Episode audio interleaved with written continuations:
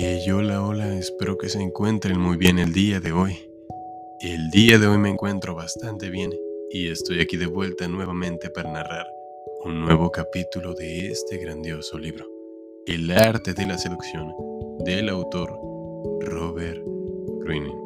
En el pasado capítulo estuvimos viendo lo que es el cándido. En esta ocasión analizaremos a la coqueta. Comen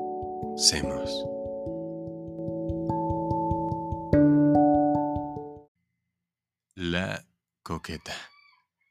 La habilidad para retardar la satisfacción es el arte consumado de la seducción.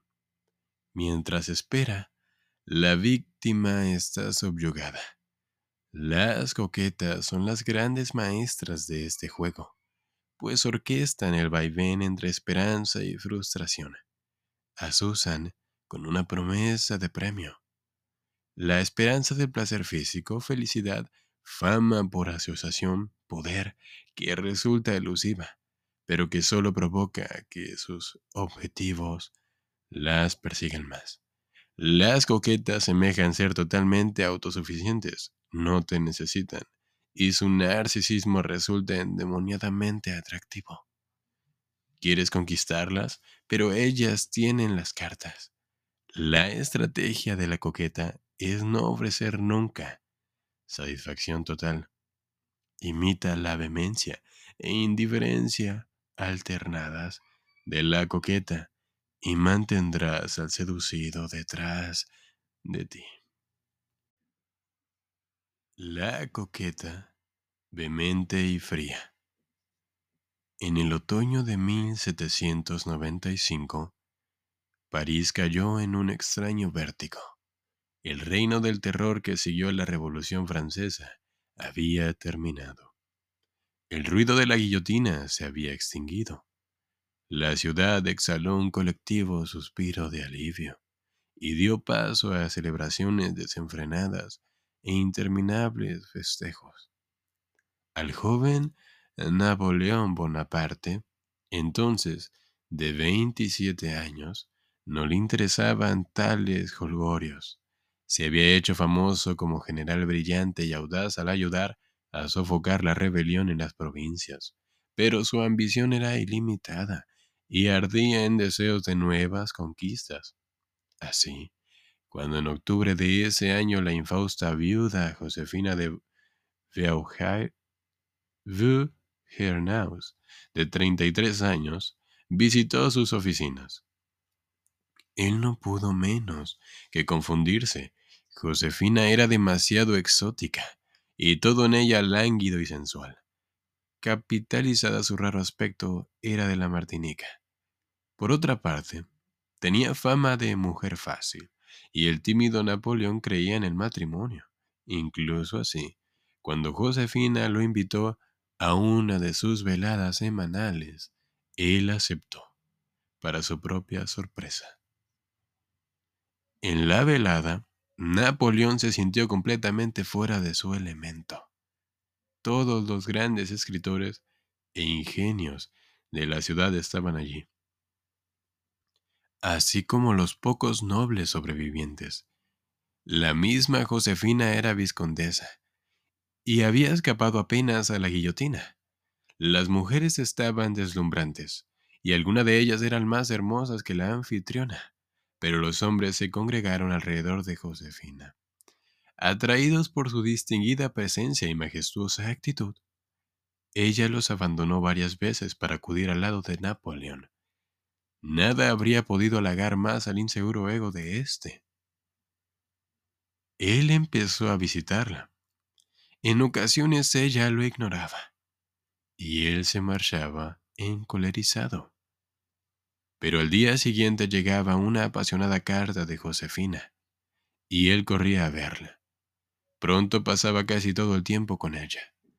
Las ocasionales demostraciones de tristeza de Josefina, sus arranques de ira o de lágrimas, no hacían más que abandonar el apego de él. En marzo de 1796, Napoleón y Josefina se casaron. Dos días Después de su boda, él partió a dirigir una campaña en el norte de Italia contra los austriacos. Eres el objeto constante de mis pensamientos, le, le escribió a su esposa desde el extranjero. Mi imaginación se fatiga conjeturando. ¿Qué haces? Sus generales lo veían distraído. Abandonaba pronto las reuniones, pasaba horas escribiendo cartas y contemplaba la miniatura de Josefina que llevaba al cuello. Había llegado a tal estado a causa de la insoportable distancia entre ellos y de la leve frialdad que ahora detectaba en Josefina. Rara vez escribía, y en sus cartas faltaba pasión. No lo había acompañado Italia tampoco. Napoleón debía terminar rápido esa guerra para volver a su lado. Tras combatir al enemigo un celo inusual, empezó a cometer errores. Vivir con, por y con Josefina.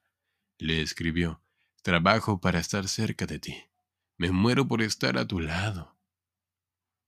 Sus cartas se hicieron más apasionadas y eróticas. Una amiga de Josefina que las leyó escribió. La letra era casi indescifrable, la ortografía incierta, el estilo grotesco y confuso. ¿Qué posición para una mujer? Ser la fuerza impulsora de la marcha triunfal de un ejército. Pasaron meses en que Napoleón rogaba a Josefina que fuera a Italia y ella le daba excusas interminables. Al fin accedió y marchó de París a Brescia, donde Napoleón tenía su cuartel. Pero de camino, un encuentro cercano que el enemigo la obligó a desviarse a Milán. Fuera de Brescia, en batalla, al volver Napoleón y descubrir que ella se ausentaba aún, Culpó a su enemigo, el general Urser, y juró vengarse. En los meses subsecuentes pareció perseguir dos objetivos con igual denuedo, Urser y Josefina. Su esposa nunca estaba donde se, se suponía. Llegó a Milán. Llego a Milán, corro a tu casa, dejando de lado todo para estrechar mis brazos, y no estás ahí. Napoleón se ponía furibundo y celoso, pero cuando al fin daba con Josefina el menor de sus favores, le derretía el corazón. Hacía largos paseos con ella, en un carruaje encubierto, mientras sus generales rabiaban.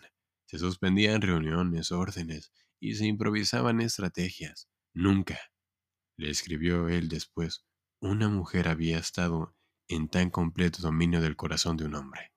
No obstante, el tiempo que pasaban juntos era muy breve. Durante una campaña duró casi un año. Napoleón pasó apenas 15 noches con su nueva esposa. A oídos de Napoleón llegaron más tarde rumores de que Josefina había tenido un amante mientras él estaba en Italia. Sus sentimientos hacia ella se enfriaron, y él mismo tuvo una inagotable serie de amantes. Pero a Josefina jamás le preocupó esta amenaza a su poder sobre su esposo. Unas cuantas lágrimas algunas escenas quizá, un poco de frialdad de su parte, y él seguía siendo su esclavo. En 1804, él la hizo coronar emperatriz, y si ella le hubiese dado un hijo, habría seguido siendo emperatriz hasta el final.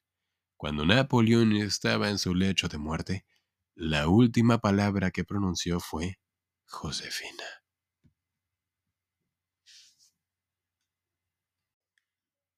Durante la Revolución Francesa, Josefina estuvo a punto de perder la cabeza en la guillotina.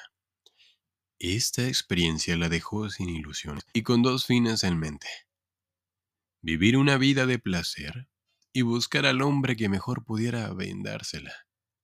Pronto puso los ojos en Napoleón. Era un joven. Tenía un brillante futuro. Bajo su serena apariencia, ¿eh? tuyo, Josefina, él era por completo emocional y agresivo.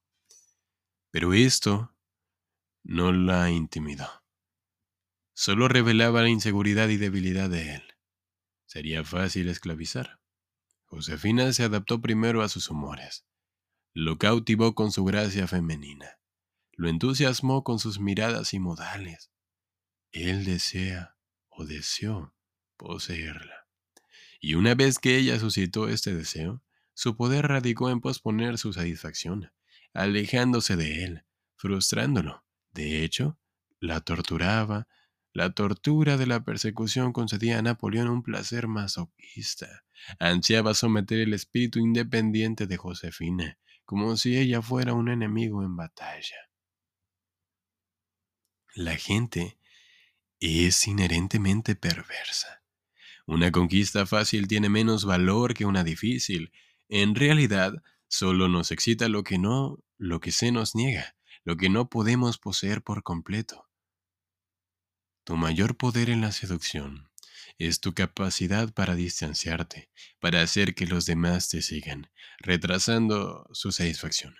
La mayoría de las personas calculan mal y se rinden muy pronto, por temor a que la otra pierda interés, o a que el hecho de darle lo que quiere conceda el, dador cierto poder. La verdad es lo contrario. Una vez que satisfaces a alguien pierdes la iniciativa y te expones a que él pierda el interés al menor capricho. Recuerda, la vanidad es decisiva en el amor. Haz temer a tus objetivos que te apartarás, que dejarán de interesarte y despertarás su inseguridad innata, el miedo de que al conocerlos dejen de excitarte. Estas inseguridades son devastadoras. Luego, una vez que se sienten inseguros de ti y ellos mismos reciende su esperanza haciéndolos sentir deseados de nuevo vehemencia y frialdad. Vehemencia y frialdad. Esta forma de la coquetería es perversamente placentera, pues aumenta el interés y mantiene la iniciativa de tu lado. Jamás te desconciertes por el enojo de tu objetivo. Es signo seguro de esclavitud. Claves de la personalidad. Según la sabiduría popular, los coquetos son embaucadores consumados, expertos en incitar el deseo con una apariencia provocativa o una actitud tentadora. Pero la verdadera esencia de los coquetos es de hecho su habilidad para atrapar emocionalmente a la gente y mantener a sus víctimas en sus garras mucho después de ese primer cosquilleo del deseo. Esta aptitud los coloca en las filas de los seductores más efectivos. Su éxito podría parecer extraño, ya que en esencia son criaturas frías y distantes. Si alguna vez conocieras bien a una de ellas, percibirás su fondo de indiferencia y amor a sí misma. Podría parecer lógico que habiéndole percatado de esta cualidad adviertas las manipulaciones de la coqueta y el coqueto y pierdas interés. Pero lo común es lo opuesto. Tras años de coqueterías de Josefina, Napoleón sabía muy bien lo manipuladora que ella era. Pero este conquistador de imperios, este cínico y escéptico, no podía dejarla. Para comprender el peculiar poder del coqueto, o coqueta, primero debes entender una propiedad crítica del amor y el deseo. Entre más obviamente persigas a una persona, más probable es que la ahuyentes. Demasiada atención puede ser interesante un rato, pero pronto se vuelve empalagosa y al final es claustrofóbica y alarmante inclusive. Indica debilidad y necesidad, una combinación poco seductora.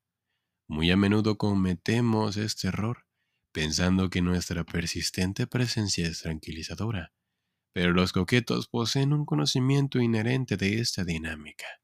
Maestros del repliegue selectivo, insinúan frialdad, ausentándose a veces para mantener a su víctima fuera de balance, sorprendida e intrigada.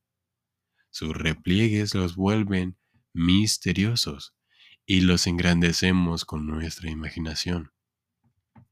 Un poco, solo Un poco de distancia compromete más las emociones. En vez de enojarnos, nos hace inseguros. Quizá en realidad no le gustemos a esa persona. A lo mejor hemos perdido su interés. Una vez que nuestra vanidad está en juego, sucumbimos al coqueto solo para demostrar que todavía somos deseables. Recuerda, la esencia del coqueto no radica en el señuelo y la tentación, sino en el posterior marcha atrás, la reticencia emocional. Esta es la clave del deseo esclavizador. Para adoptar el poder del coqueto, debes comprender esta cualidad, esta otra cualidad, el narcisismo.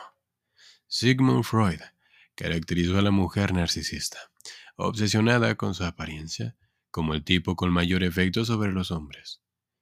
De niños, explica, Freud pasamos por una fase narcisista sumamente placentera. Felizmente reservados introvertidos, tenemos poca necesidad física de otras personas. Luego, poco a poco socializamos y se nos enseña a prestar atención a los demás, aunque en secreto añoramos esos dichosos primeros días. La mujer narcisista le recuerda a un hombre ese periodo y le causa envidia. El contacto con ella podría restaurar tal sensación de introversión. La independencia de la coqueta también desafía a un hombre él quiere ser quien la vuelva dependiente, reventar su burbuja. Es mucho más probable, no obstante, que él termine siendo su esclavo, al concederle incesante atención a fin de conseguir su amor y fracasar en esto, porque la mujer narcisista no tiene necesidades emocionales, es autosuficiente. Y esto es asombrosamente seductor. La autoestima es decisiva en la seducción. Tu actitud contigo mismo es percibida por la otra persona en formas sutiles e inconscientes. Una autoestima baja repele. La seguridad de autoeficiencia atraen. Y cuanto menos perezcas necesitar de los demás, es más probable que se sientan atraídos hacia ti. Símbolo. La sombra. Es inacible Persigue tu sombra y huirá. Dale la espalda y te seguirá. Es también el lado oscuro de una persona, lo que la vuelve misteriosa. Habiéndonos dado placer, la sombra de su ausencia nos hace ansiar su regreso, como si las nubes al sol. Peligros. La coqueta enfrenta un peligro obvio juegan con emociones explosivas. Cada vez que el péndulo oscila, el amor cambia a odio. Así, ellos deben orquestar todo un sumo cuidado. Ausencias no pueden ser muy largas, su enojo debe ser seguido pronto con sonrisas. Los coquetos pueden mantener atrapadas emocionalmente a sus víctimas mucho tiempo, pero al paso de meses o años, esta dinámica podría resultar tediosa. Jean King, después conocida como Madame Mao, se sirvió de la coquetería para conquistar el corazón de Mao Tse-tung. Pero diez años más tarde las peleas, lágrimas y frialdad se habían vuelto irritantes, y la irritación más fuerte que el amor, de modo que Mao tomó distancia. Josefina, más admirable coqueta, podía hacer ajustes y pasar un año entero sin portarse esquiva ni distante con Napoleón. Todo se reduce a saber elegir el momento oportuno. Por otra parte, el coqueto incita emociones muy fuertes y los rompimientos suelen ser temporales. El coqueto causa adicción.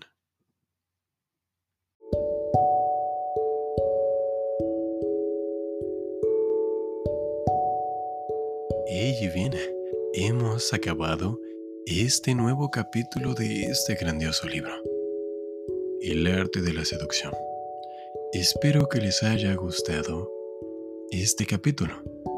Dime qué te pareció la coqueta. Estaré dejando aquí debajo una pregunta sobre eso. Me encantaría que la respondieras. También me harías un favor si me siguieras o me siguieses donde quiera que me estés escuchando. Realmente me harías una gran ayuda. Estaré dejando mis redes sociales aquí debajo. Y nada, que tengas un bonito día y una buena vida. Hasta pronto.